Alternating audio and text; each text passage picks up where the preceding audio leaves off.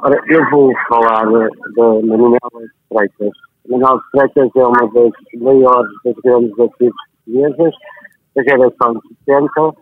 Ela fez parte de, de companhias eh, fundamentais na altura, a companhia do Dr. Fernando Amado, a Casa da Comédia, e foi fundadora da Comuna comigo e com o João Mota.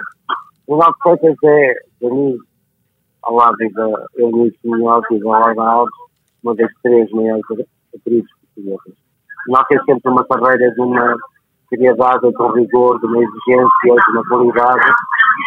Foi também protagonista de grandes filmes como Manuel de Oliveira, João César Monteiro, de grandes realizadores.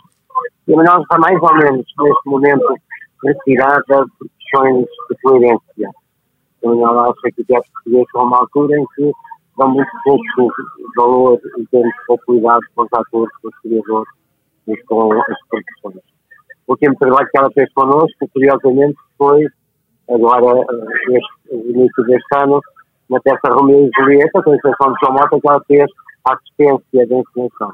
É uma coisa que ela também gosta de fazer, para estar presente no teatro e para ser eh, uma figura que contribui para a criação de espetáculos que ela considera que são importantes para ela própria e para a A Manuela foi protagonista do grande parte da comuna, a me lembrar da mãe, do Breste, fez Springberg, fez uh, connosco o primeiro espetáculo do Gil Vicente, uh, o Para um Diz, participou connosco em grandes festivais internacionais e foi muitas vezes considerada como uma das melhores atrizes nesses festivais, nomeadamente em Nancy, na altura em que o festival era dirigido por Jacques Lang, depois na Polónia, em Espanha, em Inglaterra, a Manuela era sempre uma figura que marcava o seu trabalho como atriz qualquer espetáculo.